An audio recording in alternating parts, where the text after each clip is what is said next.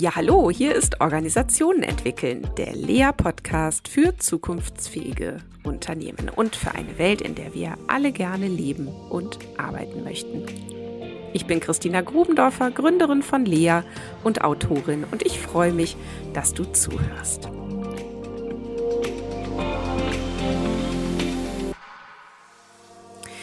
Ja, ich muss es nochmal sagen, liebe Leute, ihr seid wirklich unglaublich, denn mein neues Buch The Real Book of Work ist ja erschienen. Und ich habe gehört, es gibt so noch so einige Restexemplare irgendwo. und ich finde es so, also ich finde es unfassbar und ich freue mich so, dass ich das jetzt hier so sagen kann. Aber falls du noch kein Buch hast, liebe Hörerinnen, lieber Hörer, dann ähm, jetzt ganz schnell, weil ich glaube, also ich weiß nicht, wann nachproduziert werden kann. Ja, toll. Hätte schlechter laufen können. Und ähm, mit diesem Podcast, der ja jeden Mittwoch für dich erscheint, verfolgen wir ja das Ziel, ein besseres Verständnis davon zu vermitteln, wie Organisationen funktionieren. Und ähm, das tut das Buch natürlich auch. Und es geht um mehr Wirksamkeit in der Führung, in der Gestaltung, in der Veränderung und in der Beratung von Unternehmen und anderen Organisationen. Heute geht es um Augenhöhe. Woran denkst du, wenn du das hörst? Vielleicht zunächst mal an die nötige Augenhöhe in Gesprächen, aber vielleicht auch an ein ganz besonderes Projekt, das in diesem Jahr, Zitat, von wem sage ich gleich, unglaubliche zehn Jahre alt wird. Und nicht jeder weiß, wie es angefangen hat. Und einige von euch wissen auch noch gar nicht, dass es existiert. Und mit wem könnte ich besser Licht in das Dunkel des Projekts Augenhöhe bringen, als mit der Gründerin der Initiative Augenhöhe, Silke Luinstra. Augenhöhe entstand übrigens 2013 und zunächst als ein Film über innovative Organisationen und wurde dann aber sehr schnell viel mehr als das, nämlich Augenhöhe wurde eine Community, eine sehr lebendige Community. Es gab Veranstaltungsformate, es gab noch mehr Filme und es gab eine Ausbildung für die neue Arbeitswelt. Ja, Silke selbst beschäftigt sich nun seit mehr als zehn Jahren mit neuen Arbeitswelten und was sie aber motiviert und wie sie sich selbst dabei weiterentwickelt hat, darüber möchte ich heute mit ihr sprechen. Und ich weiß aber auch, dass Silke Querdenkerin und Rebellin ist und uns auch ein paar Thesen mitgebracht hat, an denen wir rumknabbern können. Herzlich willkommen bei mir im Podcaststudio, liebe Silke. Hallo Christina, vielen Dank für die Einladung. Ja, du total gerne. Und ähm, ich habe jetzt dich relativ knapp anmoderiert. Dabei gäbe es noch so viel über dich zu erzählen. Hm, verrate uns doch selbst vielleicht noch mal so drei Dinge über deinen Lebenslauf, die dir selber wichtig sind oder die wir einfach über dich wissen sollten. Die Frage finde ich super interessant. Ähm, sag mal, bei 53 Jahren, was waren die drei wichtigsten Dinge in deinem Leben? Ähm, Du hattest mir die Frage ja schon äh, angekündigt und ich habe gedacht, was war denn eigentlich wirklich so richtig relevant? Und ich glaube, eins der relevantesten Dinge war, dass ich nach meiner Ausbildung, ich habe Bankkauffrau gelernt, ganz klassisch, meine Mama war das auch, ein Onkel und eine Tante auch, ähm, bin ich für drei Monate nach Kanada gegangen und zwar mit nicht viel mehr in der Tasche als einem Rückflugticket. Ähm, ich wusste nicht, was ich da mache, wo ich da wohnen werde, nichts. Und bin da aber einfach hingeflogen. Meine Eltern fanden das gruselig. Ähm, ich war 21 mhm. und ich glaube, ich habe da unbewusst die Basis dafür gelegt, wie es dann weiterging. Mhm. Ähm, ich habe nämlich in meinem gesamten Leben, kann ich sagen, unglaublich wenig geplant. Ich habe eher immer Wellen gesurft. Ich bin ja Norddeutsches, also ein Bild, das mir sehr nahe liegt. Ähm, und weiß nicht, früher wurde man in Vorstellungsgesprächen manchmal gefragt, äh, wo man sich in fünf oder zehn Jahren sieht. Ich habe gedacht, was, was weiß Keine ich denn? Ahnung. Keine Ahnung. Ja. Hättest du mich heute vor genau zehn Jahren gefragt, was ich mir vorstelle, ich wäre im Leben nicht auf das gekommen, was da passiert ist. Wirklich überhaupt nicht. Und ich habe lange gedacht, das geht doch so nicht. Das fühlt sich total falsch an, weil alle immer gedacht haben, man muss einen Plan haben, man muss das doch hm. Und inzwischen habe ich aber sowohl ein Wort dafür als auch die Qualität schätzen gelernt. nämlich das, was man eigentlich viel mehr im Englischen ja als Serendipity bezeichnet. Mhm. Ähm, ich musste erst mal googeln, ob es das Wort auf Deutsch eigentlich gibt. Doch, gibt es. Serendipität. Mhm. Also diese Qualität, den Zufall zu erspüren und dann was draus zu machen und dann irgendwie die Welle zu surfen. Und das Ding hat mich in saumäßig unterschiedliche Kontexte gebracht. Ich habe eine mittelständische Bank erlebt, ich habe eine Uni erlebt, ich war als Mitarbeiterin an der Uni, dann im Konzern, in kleinen Unternehmen. Und du hast es gesagt, seit zehn Jahren gibt es Augenhöhe, das ja nicht nur eine Community ist, sondern ein Unternehmen. Ja. Und erlebt natürlich auch bei Kundenvielfalt an Größe, an Branchen und so weiter. Und das ist auch mein Elixier. Es dürfte nur aus einer Branche dürften noch mal Kunden dazukommen, das ist die Hotellerie. Ach, sieh mal an. Ich habe eine mhm. Leidenschaft für diese Branche. Ich habe mir gestern den Podcast angehört mit, jetzt habe ich ihren Namen vergessen, vom Carolina. Europäischen Hof. Mhm, ähm, meine Tochter ist in die Hotellerie gegangen. Mhm. Ich finde es eine großartige Branche. Ich hätte da gern mehr mit zu tun. Mal sehen, was die Serendipity damit macht. Ja, wow. Toll. Ähm, also auch wenn es um mich jetzt gar nicht geht, aber ich hatte gerade so den Eindruck, da haben wir echt sehr, sehr viel gemeinsam. Also ich hätte eine ähnliche Geschichte erzählen können. Bei mir war es zwar nicht Bankkauffrau, sondern erstmal Handelsassistentin, wo also die Basis Einzelhandelskauffrau ist. Mhm. Und dann bin ich nach Texas gegangen, nach Austin. Und ähm, allerdings ein bisschen länger als drei Monate. Aber auch so dieses, ja, ich weiß auch gar nicht so richtig, warum ich jetzt unbedingt dahin will, aber ich hatte so eine Sehnsucht nach dieser Weite und ja, weiß genau. ich nicht. Und äh, genau, und dann eben auch immer eher wirklich, ja, was kommt denn so um die Ecke? Ach, mache ich das mal. Und so ging das dann weiter. Ja, aber ich meine, das Leben besteht doch sowieso aus, vor allen Dingen aus Zufällen. Und ich glaube, diese Planerei, das ist auch häufig wirklich vergebene Liebesmüh oder es ist auch eh eine Illusion, ne? Weil es kommt dann sowieso irgendwie anders. Ja, schon. Und ich habe mich lange auch gefragt, gerade in Deutschland machen wir das ja relativ gerne auch mit äh, Planen und so. Und wenn Leute irgendwas tun, frage ich mich eigentlich immer, wofür machen sie das? Nicht warum, sondern wofür. Ähm, und wenn man plant, glaube ich, also eine These, ähm, damit nähere ich mein Handlungssicherheitsgefühl. Ich liebe dieses Wort. Ich habe das dieses Jahr kreiert. ja, tolles Handlungssicherheitsgefühl. Also mehr als ich kann ja mich nicht, also ich kann nicht handlungssicher sein. Ich kann mich nur so fühlen. Das ist ein wichtiger Unterschied. Und ich kann auch nicht wissen, ob Sachen gelingen, aber ich kann mich ausreichend handlungssicher fühlen, um einen Schritt zu machen. Mhm. Ja, sehr schön. Lass uns über Augenhöhe sprechen. Ja. Viele kennen es vielleicht gar nicht und einige sagen, ach so Augenhöhe, ja, na klar, also was ja, ja. ist daraus jetzt geworden und so weiter. Aber erzähl doch noch mal, wie hat denn das alles für dich auch angefangen? Wie hat es mit Augenhöhe angefangen? Wofür hast du das gemacht? also angefangen hat es, wie könnte es anders sein, mit Serendipität. Ähm, es war eine Barcamp-Veranstaltung Ende November 2013. Also es ist tatsächlich jetzt fast unglaubliche zehn Jahre her. Und in dieser Session saßen fast 30 Menschen, wie das ja manchmal ist. Es war eine relativ große Veranstaltung. Und fünf sind einfach, als die Session vorbei war, sitzen geblieben und haben gesagt, ey, sag mal, diese Idee, dass man einen Film machen könnte über die Organisation, die so irgendwie was anders machen. Besser konnten wir das auch noch überhaupt nicht greifen. Da ist irgendwas dran. Und dann sind wir fünf da sitzen geblieben, vier Kollegen und ich und haben ein bisschen weiter gedacht, haben uns gute Woche später gleich nochmal getroffen und haben eigentlich direkt angefangen. Und ich glaube, das war äh, der Schlüssel zu irgendwas, weil man wer kennt es nicht, auf so einer Veranstaltung ist immer eine tolle Energie und entstehen wahnsinnig viele Ideen. Und die findet man dann äh, drei Jahre später in irgendeinem Notizbuch wieder und denkt, ach guck mal, da war es ja auch eine spannende Idee, haben wir nie gemacht. Das war da anders. Und ich glaube, dieses Anfangen war so wichtig. Und es war überwältigend, weil angefangen haben wir dann damit, dass einer sagte, ah, ich kenne da um eine Ecke einen Geschäftsführer, das scheint ein ganz interessanter Laden zu sein, ich schreibe dem mal. so getan, so mhm. geschehen dann kam die Antwort von dem Geschäftsführer ah, nee, er weiß nicht, hm, also eher so ein bisschen abwiegelnd und schick doch mal ein Konzept. Jetzt bist du mhm. auch Beraterin und du weißt, was dieser Satz heißt. Schick mhm. doch mal ein Konzept. Das ja. heißt eigentlich, ich will das nicht, aber ich will es dir nicht sagen. Genau, und mach dir mal ganz, ganz viel Arbeit. Genau, mach du dir noch mal Arbeit, damit ich vielleicht ein bisschen begründeter Nein sagen kann oder so. Ähm, ich war also auch entsprechend skeptisch, meine Kollegen auch gesagt, komm, wir machen das jetzt. Wir müssen es ja immer irgendwie aufschreiben, ein bisschen mehr, was wir davor haben. Dann schicken wir es dem halt. Wir schickten es ihm, kriegten binnen Stunden eine Mail zurück, die nur im Betreff äh, noch einen Text hatte.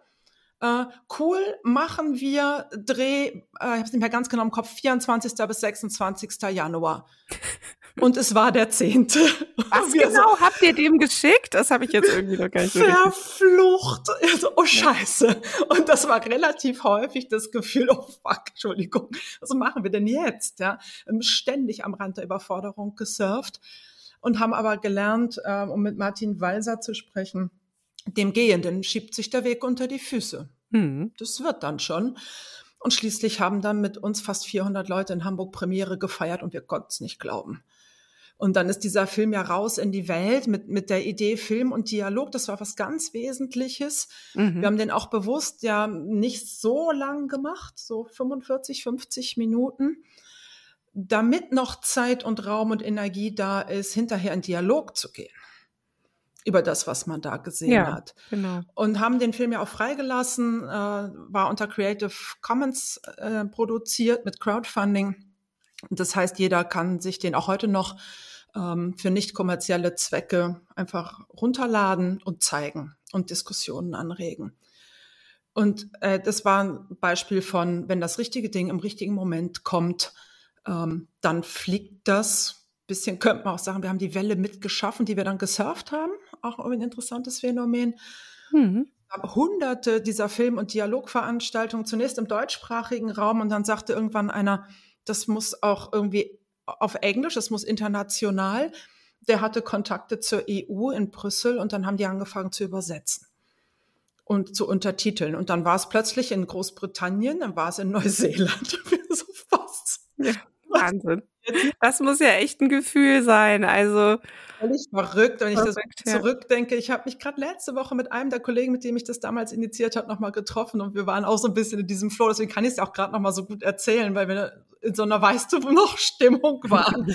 also wie, wie das alles war und wie, also wie irre auch. Ja. Toll. Ja. Ähm, ja, sag mal, aber wie hm? erklärst du dir das zurückblickend? Also was war da los? Also klar habt ihr eine Welle mit geschaffen, die ihr dann mit gesurft seid und ja. so, aber es war ja irgendwie auch Zeit dafür. Ja, total. Es war und voll Kairos. Wieso war es ja. Zeit? Wieso? Ja. ja. Was glaubst du? Also einer meiner jetzigen Kollegen sagt oft, ähm, da ist so eine Sehnsucht da draußen nach anders arbeiten. Die Leute mhm. stoßen an ihre Grenzen, wie sie arbeiten können und wollen.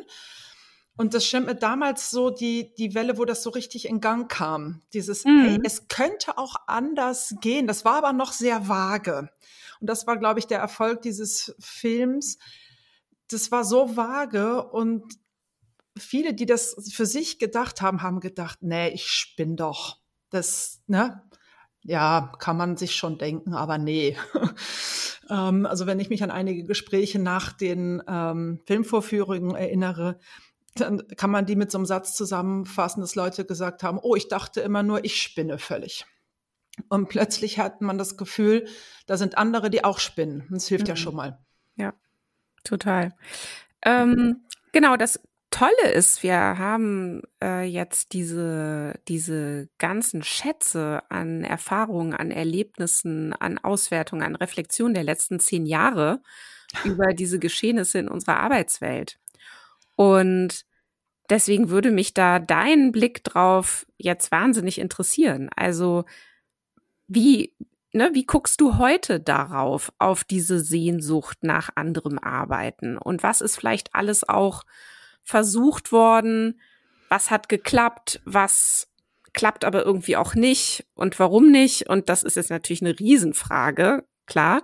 Mhm. Aber ich möchte dir auch natürlich die Gelegenheit ge geben, einfach so deine eigenen Akzente dazu Mhm. Ja. Also es ist natürlich wahnsinnig viel passiert. Das ist nicht nur in den letzten drei Jahren, die natürlich noch mal ganz äh, besonders und speziell waren, wo ich mir auch noch nicht so sicher bin, ob sie dieser Idee von vielleicht geht das mit dem Arbeiten doch irgendwie alles ganz anders wirklich gut getan haben. Äh, weshalb? Weil ich das Gefühl habe, das, was wir mal oder eigentlich Herr Friedhof Bergmann früher mal New Work genannt hat und was er sich darunter vorgestellt hat, das ist noch mehr bewegt zu, äh, wo arbeite ich, äh, wie flexibel kann ich wann wo arbeiten und dieses, was er auch mal damit gemeint hat, ähm, das ist gar nicht mehr so im Blick. Und es sind wahnsinnig, wahnsinnig viele sag mal, Kultur- und Transformationsinitiativen durch die Organisationen gegangen. Und manchmal frage ich mich, wenn du gelernte Bank- und Diplomkauffrau, denke ich so, Leute, ähm, habt ihr im Blick, dass es auch immer um Wertschöpfung gehen muss? Nicht nur, da kommen wir vielleicht noch hin, aber auch, das hat sich so verselbstständigt an so vielen Stellen, als wenn es nur noch darum gehen würde, wie wir jetzt unsere Kultur entwickeln, was ja schon mal sowieso nicht geht, wenn man es äh, äh, hm. streng nimmt. Ja. ja. Ähm, und da bin ich mir manchmal nicht, äh, nicht so sicher, auch ob die letzten drei Jahre uns gut getan haben. Die Entwicklung gucke ich manchmal schon auch ein bisschen mit einem weinenden Auge an. Aber dann sehe ich sowas wie zum Beispiel die DB Systel, das IT-Haus der Deutschen Bahn. Mhm. Ist ja inzwischen auch recht bekannt geworden. Ähm, sind auch ein bisschen stolz darauf, dass Augenhöhe schon eine Rolle dabei gespielt hat. Es war nämlich eine der großen Inspirationsquellen, als die auch dann ja vor fast zehn Jahren, so 2014, 15, äh, begonnen haben, sich zu überlegen, hey, das muss hier irgendwie anders funktionieren. Das äh, so wie wir bisher arbeiten, geht es auf jeden Fall mal nicht mehr. Aber wie denn dann? Und die das wirklich geschafft haben, dass nicht nur Einzelne so auf Inseln, das ist ja ein Laden mit inzwischen, glaube sogar über 6000 Mitarbeitern, damals vielleicht so dreieinhalbtausend, die nicht nur im einzelnen Inseln oder da, wo halt Führungskräfte entsprechende Räume aufmachen, sondern die das geschafft haben, das Ding wirklich auch in den Strukturen so zu verändern, dass komplett anders inzwischen da gearbeitet wird. Und wir haben keine Sorge, Leute zu finden. Das finde ich frappierend. Das ist IT. Und als ITler kannst du dir alles aussuchen. Sicher, wenn du in den großen Zentren äh, Frankfurt, Berlin, wo die die großen Standorte haben, äh, sitzt. Ja? ja, selbst da ist schwer. Ja. Ja, mhm. da, da kannst du dir mhm. als ITler alles aussuchen. Das ja, heißt, da ist besonders schwer, ja, genau. Ja, ja, ja, genau, genau. Äh, Leute zu finden. Wenn du jetzt hier irgendwo auf dem platten Land in Schleswig-Holstein einigermaßen interessante Bude hast, dann laufen sie dir natürlich die Türen ein. Aber ähm, wenn du in einer der Metropolen sitzt, wo drei Türen weiter fünf andere Jobs sind, ist das halt mal eine andere Nummer. Ja. Ja, du sag mal, bevor wir, du hast uns ja so ein paar Thesen mitgebracht, das kann ich schon mal anteasern. anteasern. ähm, aber bevor wir da reingehen, mich würde noch mal so interessieren, ähm, wieso du das so sagst mit diesen drei Jahren. Ne? Also du weißt gar nicht, ob mhm. das uns so gut getan hat oder so. Wo, was hast du denn da beobachtet oder was ähm, ja, besorgt dich da oder findest ein bisschen schade oder äh, nenn doch mal so ein paar Beispiele, bitte. Mhm. Also ich denke gerade an, einen, ähm, an eine Kundenorganisation, die wie so viele gerade äh, damit ringen, dass die Leute einfach nicht wiederkommen wollen. Ja. Ins Büro. Ne? Sagen, das hat doch wunderbar geklappt und es funktioniert übrigens für mein ganz eigenes privates Leben so viel besser. Und das ist ja vollkommen nachvollziehbar. Und ähm, jetzt unheimlich viel Energie darauf verschwendet wird quasi äh, oder mhm. eingesetzt. Ich sage schon verschwendet, hat ja schon eine Konnotation. Ähm, die Menschen davon zu überzeugen, dass es für manche Dinge eben doch notwendig ist, dass man in Präsenz miteinander äh, arbeitet. Und dann fängt sich plötzlich an, die Diskussion nur noch darauf zu verengen. Mhm, und das okay. finde ich so schade. Ja. Ähm, dann geht's irgendwie so, du sollst kommen, nee, will ich aber nicht. Du sollst aber kommen, nee, will ich aber nicht. Also, äh, und dieses, sag mal, wofür arbeiten wir hier eigentlich? Was wollen wir eigentlich zusammen machen und was braucht's dafür? Ähm, als wenn das so ein bisschen in die fünfte Reihe äh, gerückt mhm. ist. Aber andererseits kann ich natürlich auch sehen, dass diese drei Jahre natürlich dazu beigetragen haben, dass man sich überhaupt mal wieder andere Dinge auch vorstellen kann. Und dass wir alle mal in einer Situation waren, eigentlich von heute auf morgen das gesamte Leben auf den Kopf stellen zu müssen und zu erleben, dass man das hinkriegt. Das sind natürlich auf der anderen mhm. Seite Funde quasi. Mhm. Aber so ja, insgesamt, wenn ich mir die Entwicklung der Diskussion angucke, denke ich so, ha, ich kann es ein bisschen beschreiben, ich finde es fast ein bisschen abgeflacht.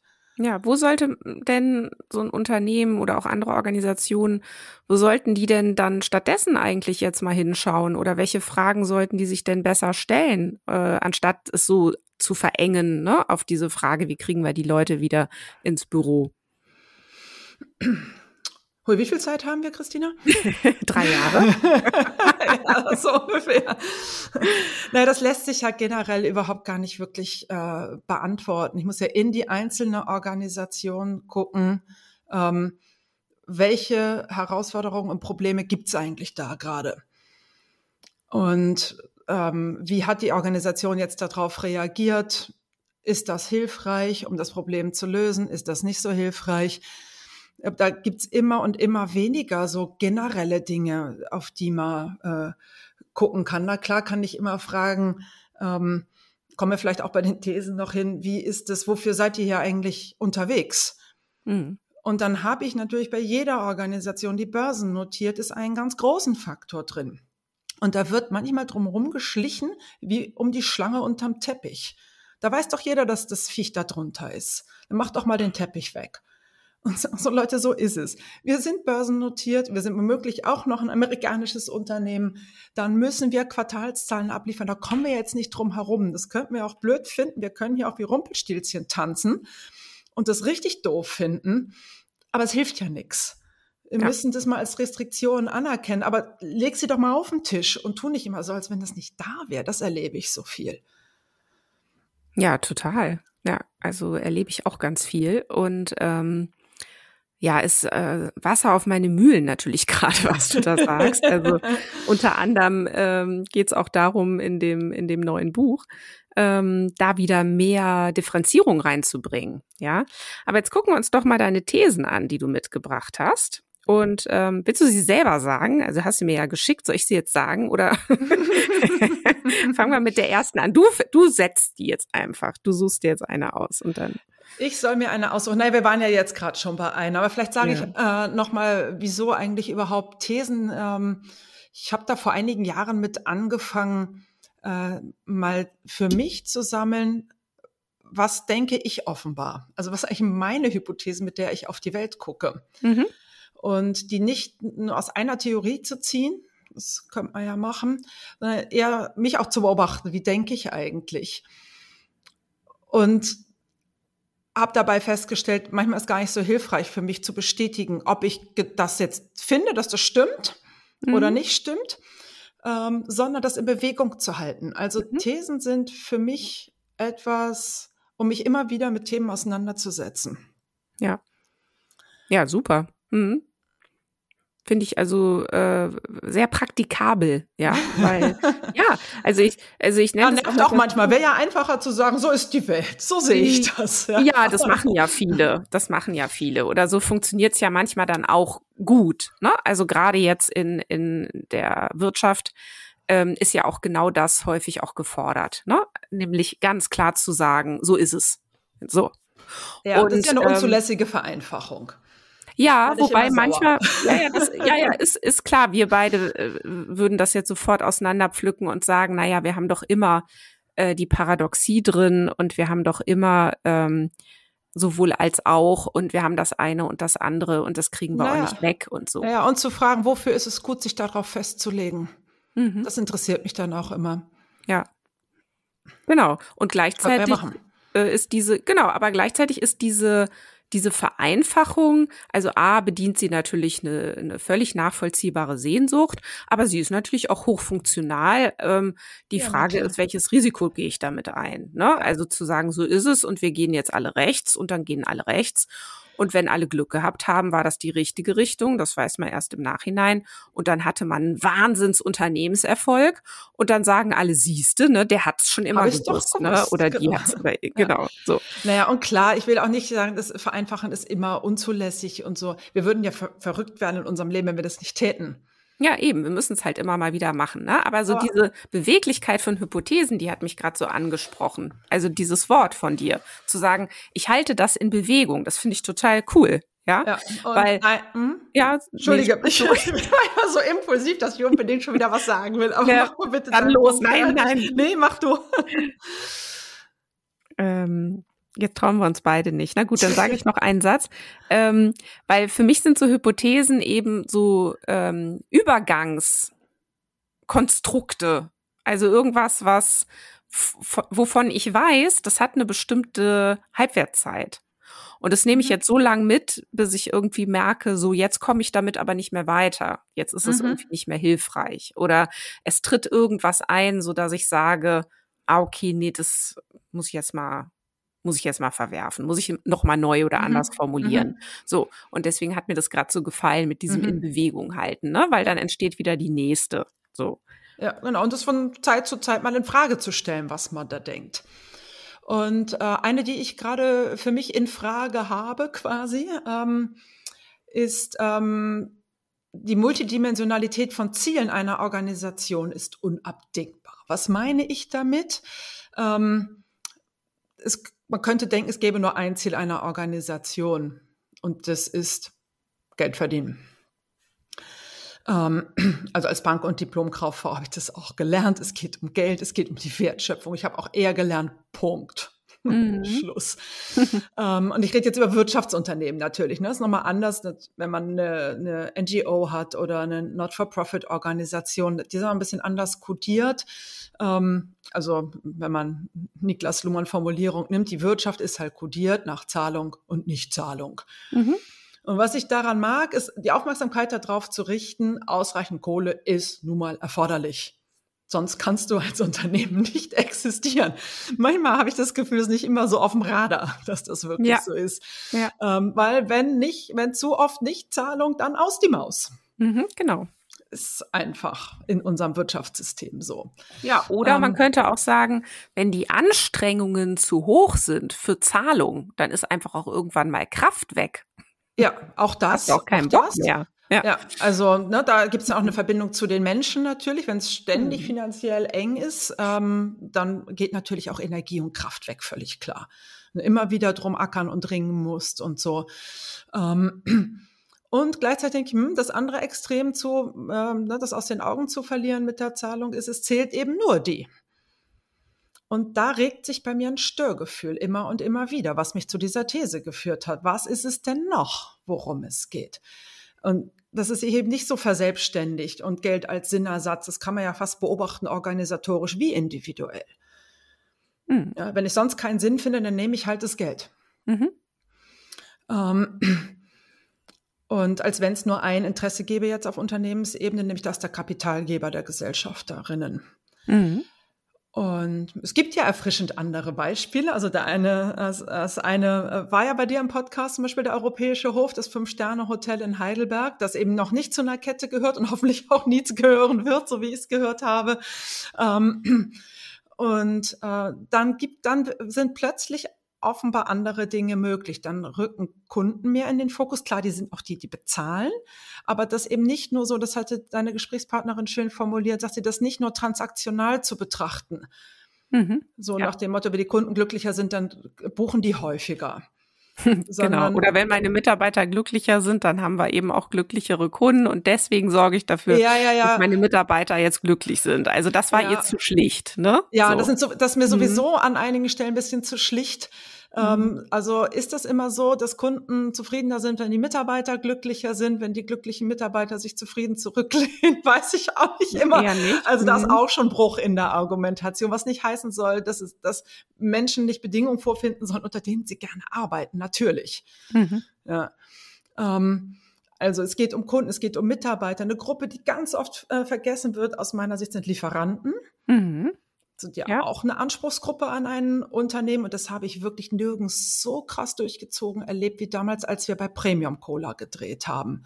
Mhm. Wie die ihren Lieferanten begegnet sind, wie die die einbezogen haben. Der, der Gründer, der Uwe Lübbermann, der hat ja sogar mit den, auch mit den Speditionsfahrern, das ist eigentlich fast nicht mehr ein Lieferant, sondern ein Leistungspartner. Also andere sagen Dienstleister. Ich habe von einem ähm, lieben Kollegen den Begriff Leistungspartner gelernt, den ich ja, viel, auch viel schöner, viel schöner. ja. ja ähm, der die interviewt und, und sagt, wie, wie, wie erlebst du gerade den Getränkemarkt und erzähl doch mal und also wirklich fantastisch und da haben die auch was von gehabt auf beiden Seiten, die nach zwei Tagen Rechnungen bezahlen zum Beispiel, egal wer eine Rechnung am Premium Cola schickt. nach zwei Tagen bezahlt. Das ist fantastisch. Ja. Wenn man weiß, wie lange man manchmal auf Zahlungen wartet. Mhm. Ähm, und das ist für mich eigentlich dann Augenhöhe, wenn man mich fragt nach einer momentan gültigen Definition, ist das Austarieren dieser Bedürfnisse und Wünsche. Und dabei im Blick zu haben, man kann übrigens auf allen Seiten vom Pferd fallen dabei. Mhm. Also bei Börsennotierung ist die Neigung schon mal ziemlich stark auf dieser Geldseite, ein Kapitalgeber, ne? Mhm. Seite vom Pferd zu fallen. Ja. Aber im Moment habe ich auch ein bisschen das Gefühl, da sind wir vielleicht wieder bei dieser Diskussion um die letzten drei Jahre, ähm, dass aus Angst, aber vor Fachkräftemangel, mhm. äh, so auf dieser Wohlfühlseite vom Pferd gefallen wird. Ja. Ne? So, Hauptsache, es geht jetzt den Menschen hier irgendwie gut und dass die Organisation auch legitime Ansprüche hat, die sagt, hey, ich brauche da was von dir. Ja. Also wenn sie sprechen könnte, das hatten wir neulich auch bei dem Kunden, von dem ich erzählt habe, die sich nicht getraut haben, äh, jetzt eine Ansage zu machen. Mhm. Und zu sagen, das ist, ne, das funktioniert hier so nicht. Äh, ähm, wenn Leute, wenn überhaupt einen Tag ins Büro kommen, äh, wir brauchen das anders äh, zu sagen, so, jetzt mhm. wird gekommen, Punkt. Ja. Also, dass man wie sich nicht traut, die Ansprüche der Organisation, muss man ja auch nicht so als Ansage vielleicht, aber so ein Motto, hey, diese Organisation hat auch ein Bedürfnis und die braucht auch was. Mhm.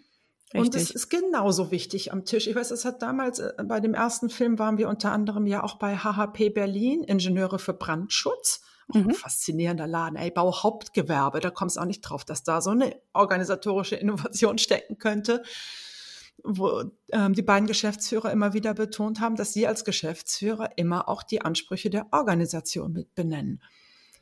Und dass die Frage, hey, auch an die Mitarbeiter, was brauchst du hier, keine Einbahnstraße ist. Mhm. Sondern dass das heißt, wir handeln das aus. Genau. Das ja. ist anspruchsvoller und nötig. Ja. Ja, aber warum, also ich, in meiner Welt würde ich jetzt sofort sagen, ja, super These, die ist wahr. so ist es. jetzt sagst du, du, du fragst dich, ist das so? Ähm, Nein, ich mache da halt ja. auch Diskussionen, wo es dann mhm. immer wieder heißt, naja, aber letztendlich geht es ja dann doch immer um die Wertschöpfung. Mhm. Ähm, Finde ich auch, naja, grad, wenn man so aus mhm. meiner Bubble in LinkedIn ist das gerade sehr gehypt quasi. Ähm, ne, also, und welches extern referenzierte Problem wollen wir dann überhaupt lösen? Vielleicht gar keins. Vielleicht ist es mhm. wirklich nur intern referenziert, aber wichtig aus anderen Gründen. Nee, ich, ich, glaube, dass man, also sorry, wenn, aber ich mache mal einen Vorschlag. Also ich glaube, man darf halt nicht vergessen, dass es hier um Interdependenzen geht. So. Naja, und das sowieso. Ja, aber ja. ja, aber vielleicht ist das irgendwo auch der Gedanke, der manchmal einfach dann auch fehlt. Ne? Also, weil es lässt sich, natürlich kannst du sagen, ja, letztlich geht's um die Wertschöpfung, weil wenn das Geld aus ist, ist es aus und dann ist auch der ja. Ofen aus und dann haben wir jetzt auch keinen Fachkräftemangel mehr. So, weil dann gibt's uns nicht mehr. Und natürlich kannst auch du. praktisch, ja. Ja, ist auch praktisch. Da kannst du die Geschichte so erzählen, so wäre das dann Problem dann auch gelöst. Ähm, aber wenn du jetzt sagst, naja gut, um aber ähm, Wertschöpfung zu betreiben, brauche ich natürlich dann ausreichend äh, Fachkräfte, so, dann weiß ich gar nicht, ähm, weiß ich gar nicht, das ist ja dann keine Unterordnung mehr, sondern dadurch entsteht ja eine Multidimensionalität von Zielen Eine oder gegenseitige Abhängigkeit ja, im Grunde. Eben, ja, ja. gegenseitige Abhängigkeit. Ja, was mich auch immer noch umtreibt, ist die für mich Tatsache, ist natürlich auch nur eine Wirklichkeitskonstruktion, dass ja Organisationen Kontexte sind, in denen wir einen großen Teil unserer Lebenszeit verbringen. Mhm. Ähm, das heißt, das, was ich dort erlebe, wie wir miteinander arbeiten, um ein Ziel zu erreichen, das prägt mich ja über meinen, äh, über meinen Job hinaus. Mhm. Also, ne, wenn ich in einem ja. Laden arbeite, wo klar ist, äh, mach halt, was Chefe sagt und sonst am besten gar nichts, ähm, dann lerne ich das ja im Laufe der Zeit, dass das offensichtlich adäquates Verhalten ist. Und möglicherweise würde ich mich auch als Bürgerin dann so verhalten. Zum Beispiel. Ja, da bin ich. Nicht, Mhm. ja, nö, mich mein Ding, warte, bis irgendjemand was sagt. Lern, also ich finde das äh, find spannend, äh, dein, dein Blick darauf Mhm. äh, mitzunehmen. Ähm, mich bewegt es immer wieder, sind nicht, also weil wir da auch so viel Zeit verbringen, weil uns das so stark prägt, gerade in dieser westlich industrialisierten Welt, wo ja Arbeit auch so einen hohen Stellenwert hat. Ähm, komme ich aus der Nummer gut raus oder Mhm. ne, schwappt das immer mit? Also Papa Ante Portas haben die Älteren unter uns alle gesehen. Ähm, es kann auch sehr lustig werden natürlich, ähm, aber auch weniger lustige Züge Ja. Ja, ich annehmen. bin da noch so ein bisschen unausgegoren, ehrlich gesagt, weil ich kenne natürlich diese Hypothese. Ähm, es gibt ja auch hier so dieses Thema Unternehmensdemokraten oder ne, wir brauchen mehr Mhm, mhm. Demokratie in Ja, Organisationen, da bin ich zum Beispiel wir auch skeptisch, genau. Ne, genau, damit wir Ja. auch in unserer Gesellschaft wieder demokratiefähiger sind oder dem, mehr Demokratiekompetenz haben und so weiter. Und natürlich ähm, ist das nicht, also es ist, glaube ich, ziemlich klar, dass, dass alle Menschen sich auch durch ihren Arbeitskontext ähm, mitentwickeln und dort eben auch Dinge lernen und die dann gegebenenfalls auch unreflektiert auf andere Kontexte übertragen.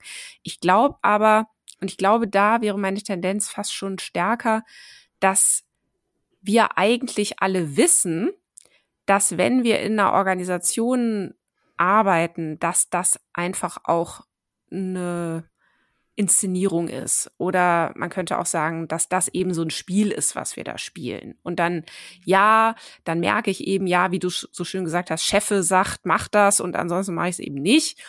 Und dann bin ich aber außerhalb meiner Arbeit vielleicht sogar ein extrem aktiver, eigenverantwortlich handelnder Mensch, ja, und bin in anderen Kontexten kann ich sehr wohl unterscheiden oder ich würde so nie mit meinen Kindern umgehen oder nie Mhm. mit meinen anderen Familienmitgliedern. Also weißt du, ich, ich glaube, dass Ja, wir das wir- durchaus mitlaufen haben, dass das eine Besonderheit dieses Kontextes ist. Ja.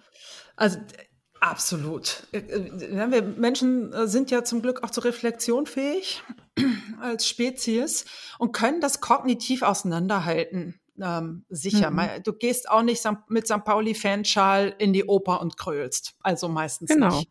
Ne? Also wir haben ja als ähm, soziale Wesen auch eine Kontextsensibilität. Ähm, und und gleichzeitig haben wir aber auch nur ein System. Also ich habe nur einen Kopf und einen Körper, der fühlt quasi.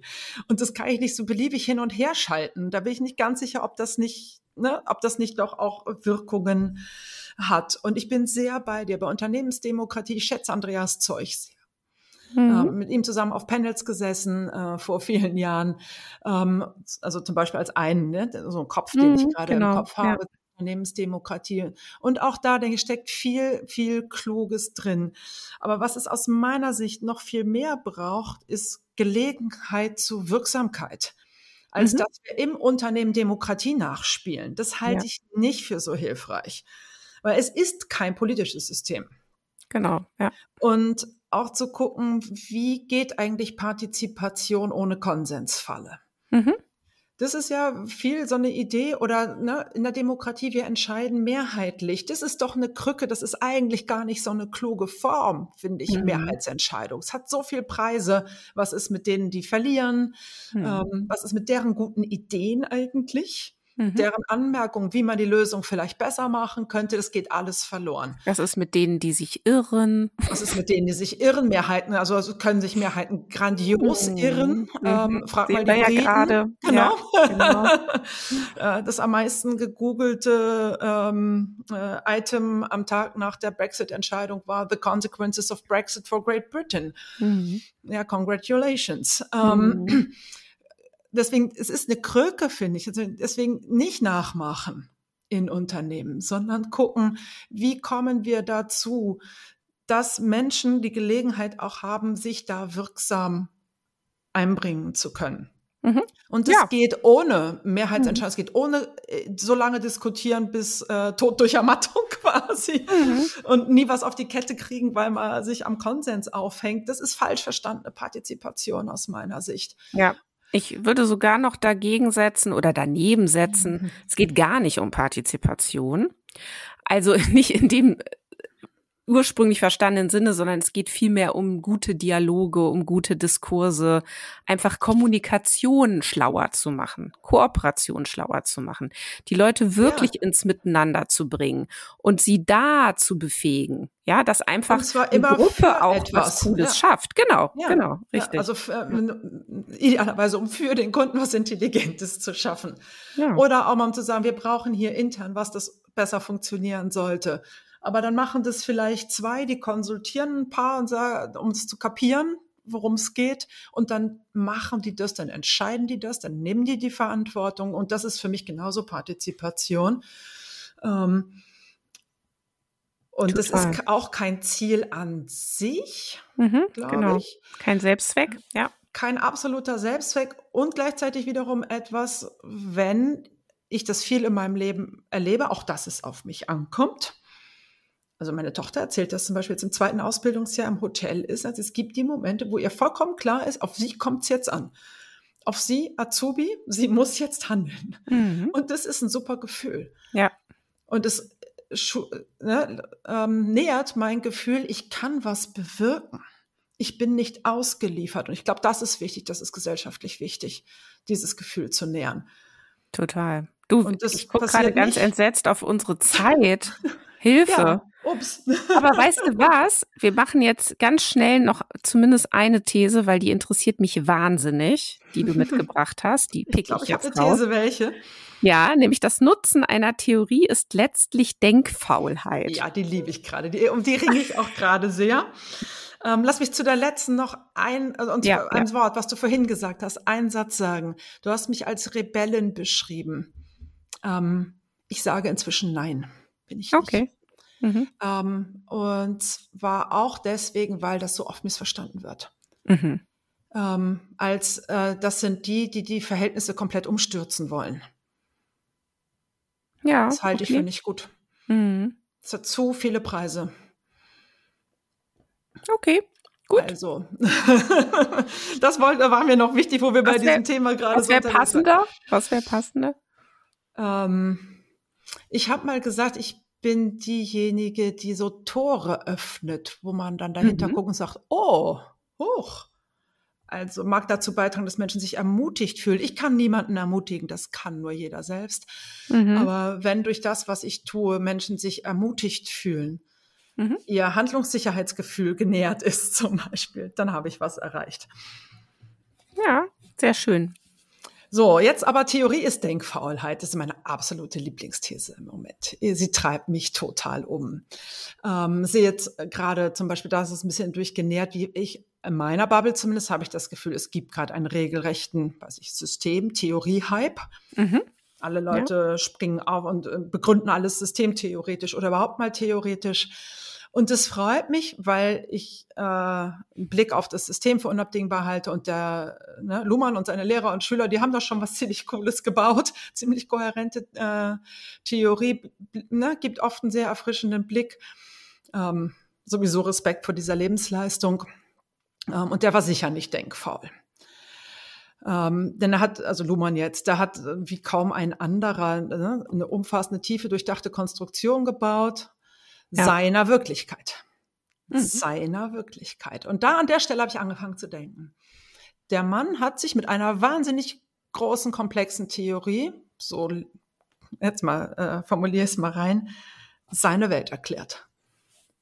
Mhm. Und das ist die Welt von Verwaltung, von Uni, sagen wir so der 70er bis 90er Jahre. Ähm, und ich fing dann an, mich zu fragen, ist das nicht eigentlich immer so? Und ich habe es ein bisschen auf die Spitze getrieben.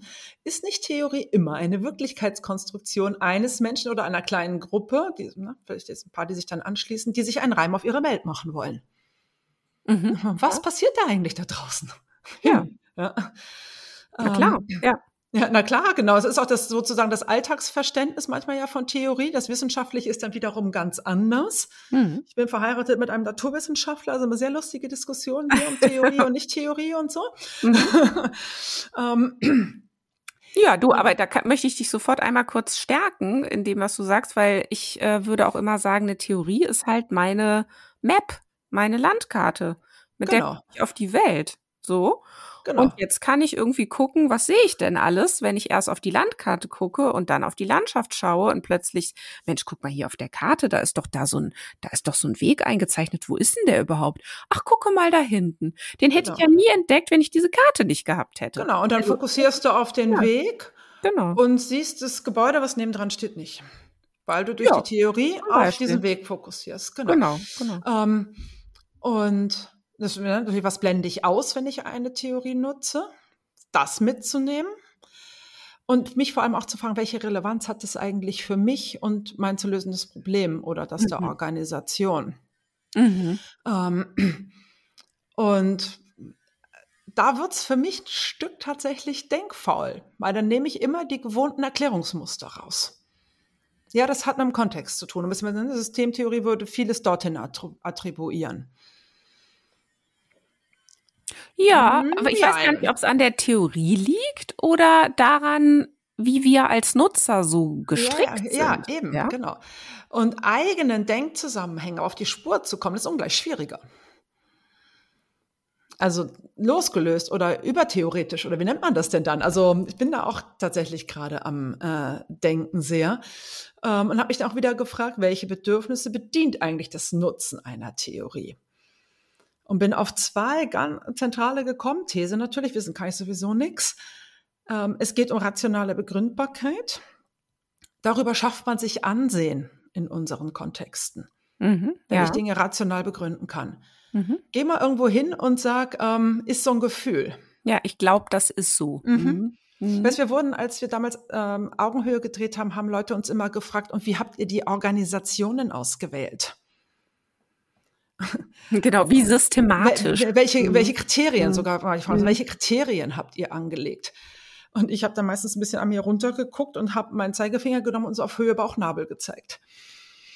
Ähm, das ist natürlich eine professionell geschulte Intuition. Also wir hatten schon ein Gespür, wofür, wo können sie es lohnen. Aber natürlich haben wir Sachen auch nicht gesehen. Das hätte noch, Entschuldigung, andere geile Organisationen gegeben, die wir dabei übersehen haben. Hätten wir aber auch mit jedem rationalen Kriterium. Aber das ist so ein Ding, glaube ich, in unserer äh, Kulturgesellschaft hier, rationale Begründbarkeit und damit mein Ansehen zu stärken, hat mhm. schon viel. Und dann geht's wieder, glaube ich, um Handlungssicherheitsgefühl. Das kann ich damit nähren, wenn ich eine Theorie benutze. Und wenn ich dann noch in eine so tief eingedrungen bin und das auch noch intellektuell geschafft habe, ne, das mir zu erschließen, dann fühlt sich das sehr handlungssicher an. Mhm. Und ich, ich frage mich manchmal, ist es nicht auch eine Form von Abkürzung? Und geht es darum, eigentlich, dass ich für mich lerne, wie ich mich im Unsicheren handlungssicher fühlen kann und mich bewegen kann? Mhm. Und das Total. rauszufinden, ist viel hm. anspruchsvoller. Ja. Ja, also ich glaube, ich kann dir zustimmen, dass eine Theorie eben genau das macht, ne? Dass äh, sie, sie schafft ähm, dem Denken äh, oder sie gibt ihm eben diese Abkürzungen. Ich bin dann eben schneller da. Ne? Also ich gucke dann da drauf mit einer gewissen Theorie und dann denke ich so, ah ja, genau, guck mal, so kann man sich das erklären. Und wenn das dann plausibel ist und daraus eine Handlung oder eine Handlungsfähigkeit plötzlich erfolgt, super, wunderbar Haken dran. Ne? Und ich glaube, ich würde sagen, die Falle einer Theorie ist letztlich Denkfaulheit. Also ich glaube nicht unbedingt, dass es automatisch passieren muss, sondern mhm. ich glaube, dass, ähm, dass eine Theorie sehr dazu einladen kann dabei mhm. stehen zu bleiben und die ja. immer wieder selben Dinge zu wiederholen. Und ich finde, das erleben wir ja auch im Moment, wenn du sagst, es gibt so einen regelrechten Hype um die Systemtheorie und äh, wenn wir gucken, wer sind so die äh, Propheten, äh, dann kannst du auch merken, es sind immer wieder dieselben Dinge die ja, gesagt werden. Ja, ja. Und das ist irgendwie ermüdend und das, glaube ich, hat aber mehr mit den Propheten zu tun als mit der Theorie, denn es gäbe, glaube ich, noch so viel, viel mehr, wo man, wo man hinschauen könnte oder mhm. wie man das ja auch weiterdenken könnte und es weiterentwickeln könnte und ähm, und sich eben auch äh, trauen könnte zu sagen, ja, okay, Luhmann war das und ich habe das jetzt aber weitergedacht und ich glaube, es ist so. Und ich nutze das jetzt einfach mal, diese Landkarte, auf die ich noch was eingezeichnet habe und guck mal, ob ich mit der eigentlich vielleicht sogar noch besser zurechtkomme. Ja. Und das würde ich mir häufig wünschen. Ja, ich bin damit auf jeden Fall überhaupt nicht fertig. Quasi habe große Lust dazu weiter zu diskutieren, merke ich jetzt schon, weil jetzt ist unsere Zeit zu Ende. Aber ich äh, bin eh schon dabei, eine kleine Serie äh, mit Thesen vorzubereiten. Auch mit dieser ähm, wird sich bei LinkedIn zeigen, weil neben allem aller Freude am praktischen Tun und äh, Kunden dabei zu unterstützen, ganz handfeste Probleme gerade zu lösen, habe ich ab und zu richtig Spaß äh, an intellektuellem ähm, also, was hat eine Teilnehmerin neulich gesagt? Das ist ein bisschen intellektueller Spaß. Ja, genau. Und, und Denkspaß. Ja, ja, Denkspaß. Und den braucht's ab und zu mhm. für mich. Ähm, sonst äh, mache ich das Gleiche quasi, fange ich an, das immer wieder zu wiederholen, was ich eh tue. Ähm, und habe da große Lust drauf, auch mit Leuten wie dir und äh, deinen Hörerinnen und Hörern äh, und äh, Menschen, die auf äh, LinkedIn dann mitlesen, da in Austausch zu kommen. Wie geht es eigentlich und äh, wie, gehen, wie geht's da noch einen Schritt weiter quasi? Ja, da und laden wir, wir jetzt schon viel zu weit ein. weg. Ja, genau. Ähm, ja. ja. Genau. Ja, sehr gerne, sehr gerne. Liebe Silke, dir erstmal für heute ganz herzlichen Dank. Das war auf jeden Fall schon äh, ein großer Spaß und auch ein Denkspaß. Und ähm, ja, das war sicherlich nicht das letzte Mal. Tschüss. Tschüss, Christina, das würde mich freuen. Und vielen Dank erstmal für diese Einladung. Ja, das war Organisationen entwickeln, der Lea-Podcast für zukunftsfähige Unternehmen. Danke, dass du wieder deine Zeit mit mir verbracht hast. Gefällt dir mein Podcast? Dann würde ich mich riesig freuen, wenn du den Podcast in deinem Netzwerk weiterempfiehlst. Und falls du über Apple Podcast oder Spotify hörst, dann gib uns doch auch gleich fünf Sterne. Das hilft uns enorm dabei, weitere Menschen zu erreichen, denen es auch ein Anliegen ist, eine Welt zu schaffen, in der wir alle gerne leben und arbeiten möchten. Tschüss, bis zum nächsten Mal.